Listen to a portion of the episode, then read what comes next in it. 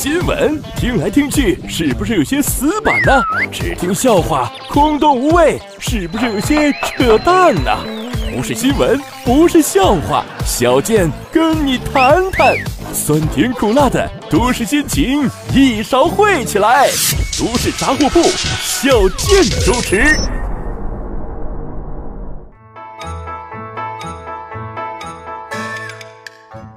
人傻嘴不甜，长得磕碜还没钱。大家好，我是小健。说咱们中国有句古话，叫“不做亏心事，不怕鬼叫门”。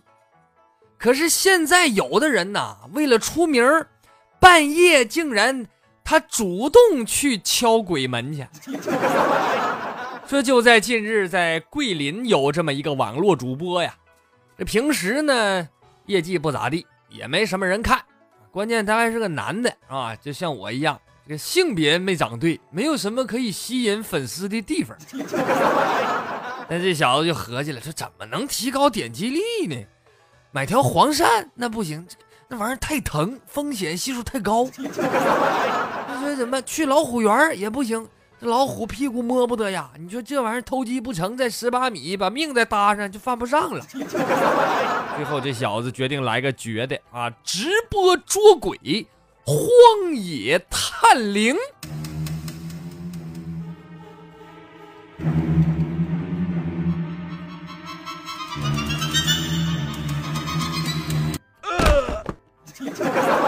哎，行了，音效不能再放了，我自己都有点害怕了。说在三月二十二号凌晨，这一天是月黑风高，伸手不见六指儿。别说六指儿啊，五指儿也看不着啊，反正就是黢黑吧。这小子就带着两个哥们儿来到了一个荒山的村子里边，周围是一片死寂，在村子的深处有一座破旧的民房，孤零零的伫立在那儿。这时候，一阵阵阴风吹得三个人后脖梗子发凉，汗毛都竖起来了。尽管这样，这个主播还是带领团队来到一家民宅。只见这个宅子是灰色的墙面，斑驳陈旧，黄色的大门由于长时间没有人打理，已经露出了里边的木头茬子。三个人到了门前，就说了：“啊，各位老铁，我们马上就要去这所鬼宅了，大家来波关注六六六啊！”说着，这几个人拿着锤子，三下五除二砸开了象鼻子大锁，闯进屋里。接着说：“各位老铁，听听，这屋有声儿，有声儿，我听得很清楚。”把这仨人整的跟真事儿似的，哈点了个小电棒，在屋里照来照去。这个屋里呢，本来就没有亮，是吧？在这个昏黄的灯光一晃啊，更显得是阴森恐怖。这几个人在屋里就是翻开了啊。这时候他们在柜子里就发现了几件。比较新的衣服啊，有女人的，有孩子的，也不知道是这本来就有的呀，还是他们几个事先放好的。哈，这主播就说了啊，说各位，我有一个问题啊，这衣服这么新都不要了，这家人为什么都走了？是不是这个屋里他们遇到了什么奇怪的事情？我们再来看一看。不一会儿，网友点赞的越来越多啊，这个题材果然是吸引人呐。这几个小子又在屋里点起了一圈蜡烛，蜡烛前边放了一面镜子。嘴里还念念有词：“天灵灵，地灵灵，妖魔鬼怪快现形！你们有何冤屈处？镜子里面说分明。待我数数数到三，说出心愿讲冤情。反正不管说啥吧，气氛烘托的是挺瘆人。哎，这这这一下，这关注的网友就更多了。这段长达两个小时的视频上船之后，这小子那相当自豪了啊！既过了茅山道士捉鬼的瘾。又在直播里头赚的是盆满钵满呐，不过最后呢，鬼魂他也没见着。这世界上有没有鬼魂，这谁知道去啊？没见着，但是把警察都招来了。后来因为寻衅滋事，被警方行政拘留。你说这大半夜的没事去找鬼去，哼！你说你想没想过鬼的感受？你们能不能给鬼同志留点做鬼的尊严？再说你们去捉鬼，你光去废荒那个那个荒废的民宅，民宅那有什么意思啊？有能耐你你上乱坟岗子啊，你去火葬场啊，你在那块睡一宿，那才算英雄好汉呢。当然，咱这是开玩笑。小健也在这儿啊，奉劝那些想搞花样的主播们啊，你你不能为了出名什么都干呢，是吧？你这你必须得有底线呢。你像我底线就特别高，所以现在也不出名吗。当然，我们不管出不出名我们一定要坚信社会主义核心价值观，传播正能量。这不什么鬼呀神儿啊？不也得在社会主义的阳光下再投娘胎，重新做人吗？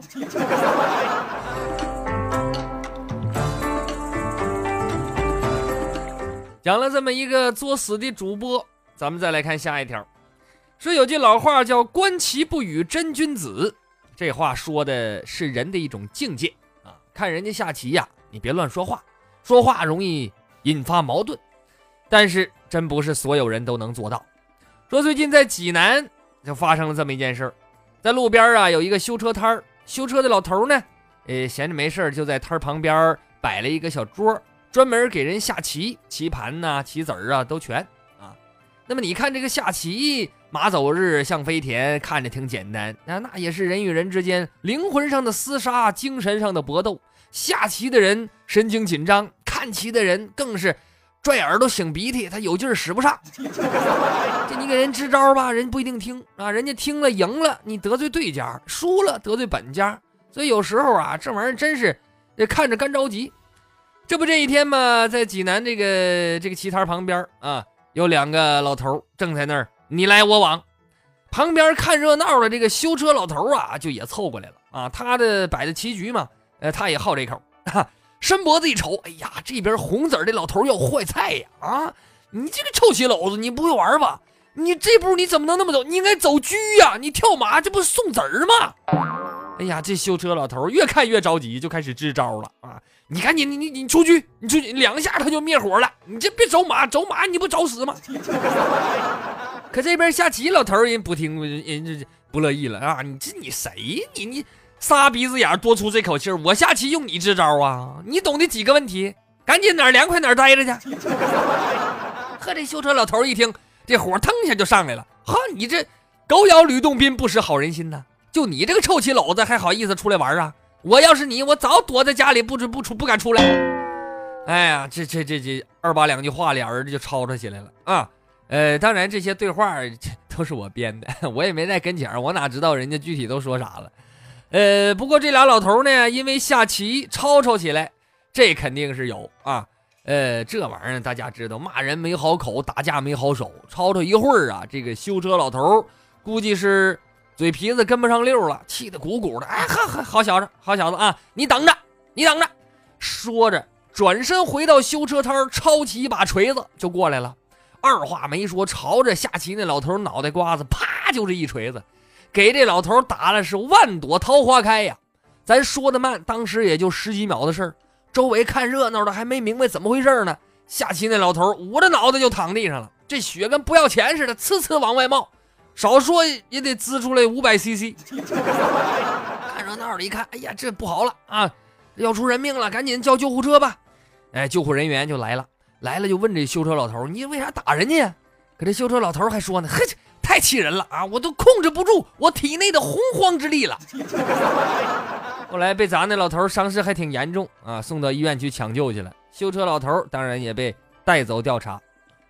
看来这修车老头啊，这这。摆的不是摊儿啊，你这是设了个局儿啊！啊，观棋不语真君子，臭棋篓子被打死，哥以后可不敢在人多的地方下棋了。就我这棋技，打死八遍都是少的。不过咱话说回来啊，就算人家下棋臭，你不能拿锤子削人家呀，是吧？你不得以德服人吗？你这符符合社会主义核心价值观吗？你啊，你还是一个与时俱进的文明老头吗？你有能耐，你在棋盘上赢人家，你这个倒好，你还动上兵器了，我都没法夸你。另外那个下棋的也是啊，你就不打听打听，你在人家地盘下棋，棋都是人家的。俗话说得好，强龙不压地头蛇呀，人家让你走啥你就走啥得了。你这回可好，你车是保住了，命差点没了。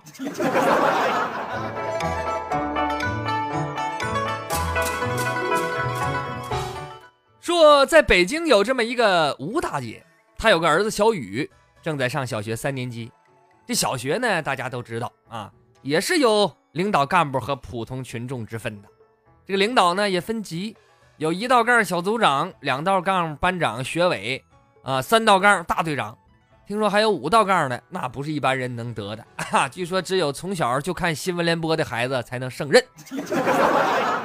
那么说到这个小雨呢，一直是有一颗积极上进、为人民服务的心呐，做梦都想当上中队的干部，混个两道杠带一带。但是你想当干部，得有广大的群众基础啊，得有普遍的支持啊。那么怎么能够拉拢人心呢？你别说这小雨啊，还真有招。他几乎天天去超市买零食分给同学们啊！哎，小明，给你个棒棒糖。小红，这是你的辣条啊！你们吃了我的，得给我办事啊！选中队干部的时候，你们知道应该怎么做了吧？这有付出就有回报。小雨的零食换选票计划实施的非常顺利，支持他的人数呢呈井喷式的增长。你想啊，那小学生也明白是吧？跟着大款走，吃喝啥都有，对不对？他当上中队长。日后对自己肯定也是有好处的，但是没想到啊，投票结束之后，最后一宣布结果，小雨还是没当上中队干部啊。吴大姐呢，后来就知道这个事儿了，孩子天天郁闷看出来了，一问啊是这么回事就对小雨进行了耐心的教育。小雨呀，想得到同学的认可，要靠长时间的努力和积累，你这么做哪行呢？哎，小雨一听这个话，翻了翻白眼儿。哦，一拍脑门明白了啊，妈，我知道了。下回呀，我应该给同学带一个学期的零食，不能就带一回。小伙子，你挺有发展的，你悟性挺高啊，是个当领导的好苗子啊。你这家，你把你妈的意思全给误解了，你这不是吗？哼那什么呢？你你你，多亏你是要想当个中队干部啊，你要想当个大队长啥的。你妈一天挣的钱都不够你给人买零食的。不过呢，咱们转念一想啊，你这个经验还是不足。这个孩子，你怎么不想一想呢？你已经得到这么多同学的支持了，选票票数还最高，你为什么没有当上啊？说明你们学校在选人用人上是采取了民主集中制的原则，同学们的意见可能仅供参考，最后的决策权。还是集中到老师的手上，所以拉拢同学只能为你以后坐上领导岗位之后，哎，更好的开展工作奠定群众基础。但是你能不能坐上领导岗位，你看你光拉拢同学不好使，你得改变斗争方向。哎，在老师面前得好好表现，逢年过节是吧？不能落了礼数啊。你的父母也得充分调动主观能动性，上下打点，左右逢源。只有这样，你的成绩才能得到领导不是得到老师的认可，再加上群众的支持，这个中队干部才能水到渠成。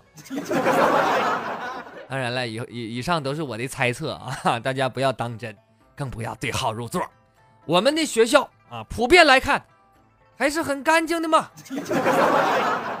但是呢，最后我想让大家想一想，这个孩子小小年纪就知道。在下边搞小动作啊，说白了这叫会选呐，这是跟谁学的呢？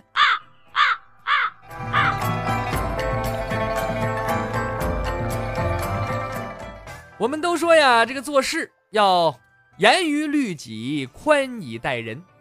那么在二月份，西安发布了城市道路清扫作业标准，要求一级道路每平方不得超过五克尘土。五克标准定的就是这么细，那这这五克这玩意儿怎么检查呢？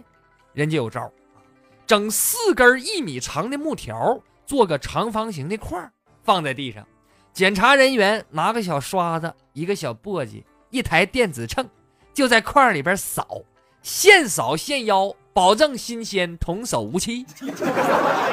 这个检查结果呢，还和环卫工人的工资挂钩，两次不合格。每次扣一百块钱，第三次直接土豆搬家滚蛋。小健，我查了一下，不光是西安、河北邢台、安徽宿州都有过相同的规定。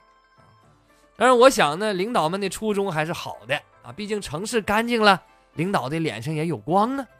不过我觉得这个标准呐定的还是太低，每平方米五克，那得多埋汰呀。我们的标准应该是一级马路上。随时跪地上舔一口，它不牙碜，这才合格呢。同时，你还得给每个环卫工人配一把牙刷，没事儿啊就抠抠柏油马路那个石头缝儿，我就不信他刷不干净。不过你光要求环卫工人也不行，你得动员全社会的力量，规定市民出行必须得穿鞋套，不穿鞋套罚款五十。机动车上道，轮胎上不能有土，有土的扣三分，罚款一百。路边的花坛也得用塑料大棚给它扣上，防止刮风把土吹到路面上。只有这样，我们的城市才能洁净如家。当然了，我这些建议呢，领导不一定采纳啊。不过我这种热爱城市环境的心情，天地可见呐。就是苦了我们这些环卫工人呐，活多钱少，规矩多，福利还少。上边的领导动动嘴儿，下边的工人累断腿儿啊。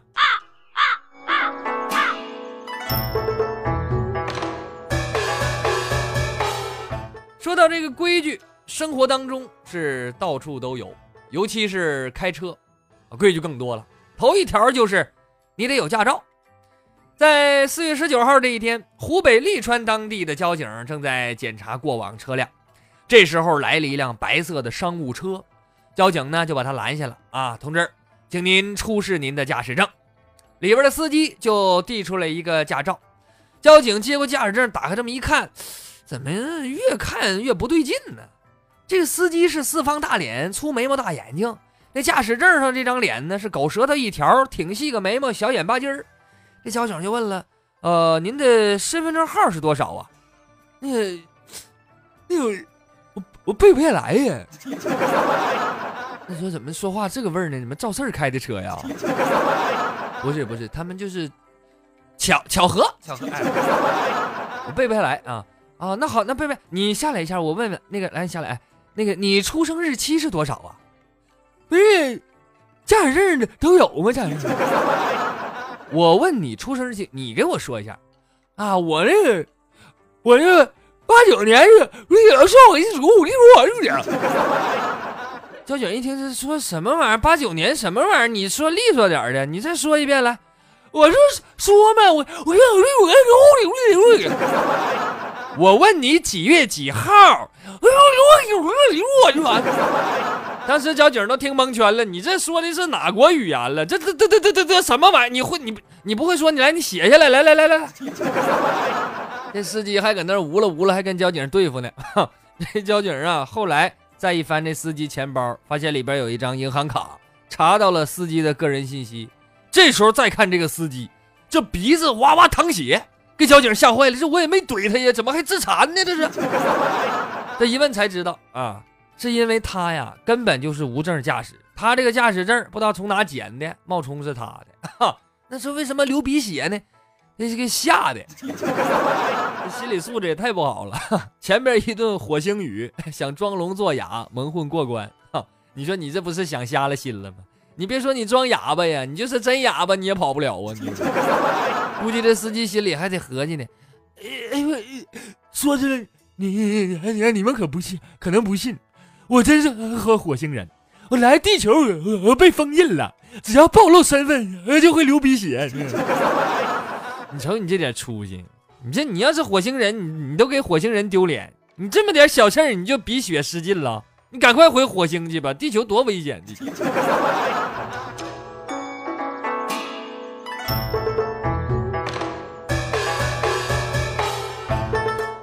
说咱们中国有一句老话，叫“有朋自远方来，不亦乐乎”，说的是这个家里来且了，你得把最好的东西拿出来给人家，这样才有面子啊。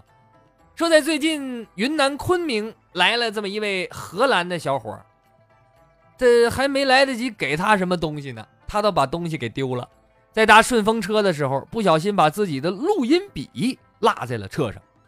也不管钱多少，这个东西是个物件。这小伙自己还说呢：“我这个录音笔呀，记录了我游历六个国家的所见所闻，非常有意义。”那你看这么有意义的东西，那赶紧报警找吧。警察一听，哦，国际友人的东西居然在我们地界丢了，这还得了啊？这要是找不回来，多有损我们文明城市的形象啊！我们一定要不惜一切代价将这支录音笔找回来。随后，云南省公安厅交警总队指挥中心全体人员通力合作啊！你看这多大动静！联系辖区派出所调取监控，排查了数百辆车，最终找到了荷兰小伙搭坐的顺风车，索回了丢失的录音笔。整个过程三天完成了任务。啊，看来我们这个人民公仆啊，还是很有办办事效率的。哈，我必须给你们点个大大的赞。世界各地的朋友们，请放心到中国来，你们的东西在我们这儿不可能丢。无论是日本人的自行车、俄罗斯人的护照、美国人的马、荷兰人的录音笔，在我们这儿没有我们找不着的。就算挖地三尺，我们都能给你找回来。当然，要说丢东西，人人都丢过。我高中丢的手机，大学丢的电脑，去年丢的自行车，上个礼拜丢的媳妇儿。这最后不都是在警察叔叔的热心帮助下，我接受了现实吗？不过网上我看到有一些无事生非的网友啊，对当事公安机关冷嘲热讽，说什么玩意儿就知道给外国人办事儿，中国人丢啥都不管，最后都习惯了啊。对这种说法，我必须严厉的批评。你们懂什么？外国人和咱们能一样吗？你知道他那录音笔里装什么玩意儿呢？是不是？万一是零零七的秘密武器呢？你知道那个日本人的自行车是干什么的？万一是迪特的交通工具呢？你知道俄罗斯人丢护照，他是不是故意的？万一他想非法移民呢？你知道美国人那个马是怎么回事吗？万一是他变异物种入侵我国的生态环境呢？这些你们都不知道，你对不对？当然了，我也不知道。但是你你通过这个事儿，你这么一想，哎，你这你是不是感觉他们的东西必须得找回来？你是不是感觉你东西找不回来？你你就平衡多了。说在日本东京有这么一家公司，这公司招人呢，只有一个要求：深度吸猫爱好者，家里有猫的，愿意带到公司来的，特别欢迎大家一起聚众撸猫。这公司领导排行第二的是人类董事长，老大是猫董事长，一切业务的宗旨都是让猫开心。最常见的是员工正在和客户通电话呢，这小猫咪过去一爪子摁在挂机键上啊！当然了，这个猫咪也为公司做了很大贡献，随时有猫可撸，让公司像一个温暖的家。说完这条新闻，我想起来在新西兰有一种工作，工作人员在下雨天呢会坐直升机巡逻整个草原，他们要找到那些倒在地上的羊，因为那些羊啊毛特别长特别厚，一下雨吧就吸了太多的水。这负重太大，倒在地上，完他自己站不起来。这些工作人员就找到那些羊，一只只把他们的扶起来，摇一摇，把他们身上的雨水抖掉。提醒大家，想跟小健聊天扯淡的，请您下载蜻蜓 FM APP，关注直播专区。每周三、周六晚上九点，小健会跟各位听友实时互动。最后，欢迎关注小健的微信公众号“新闻逗比郭小健”，还有小健的新浪微博主播郭小健，会有更多精彩内容奉献给大家。今天的节目就到这里，感谢您的收听，我是小健，不是再见的见，再见。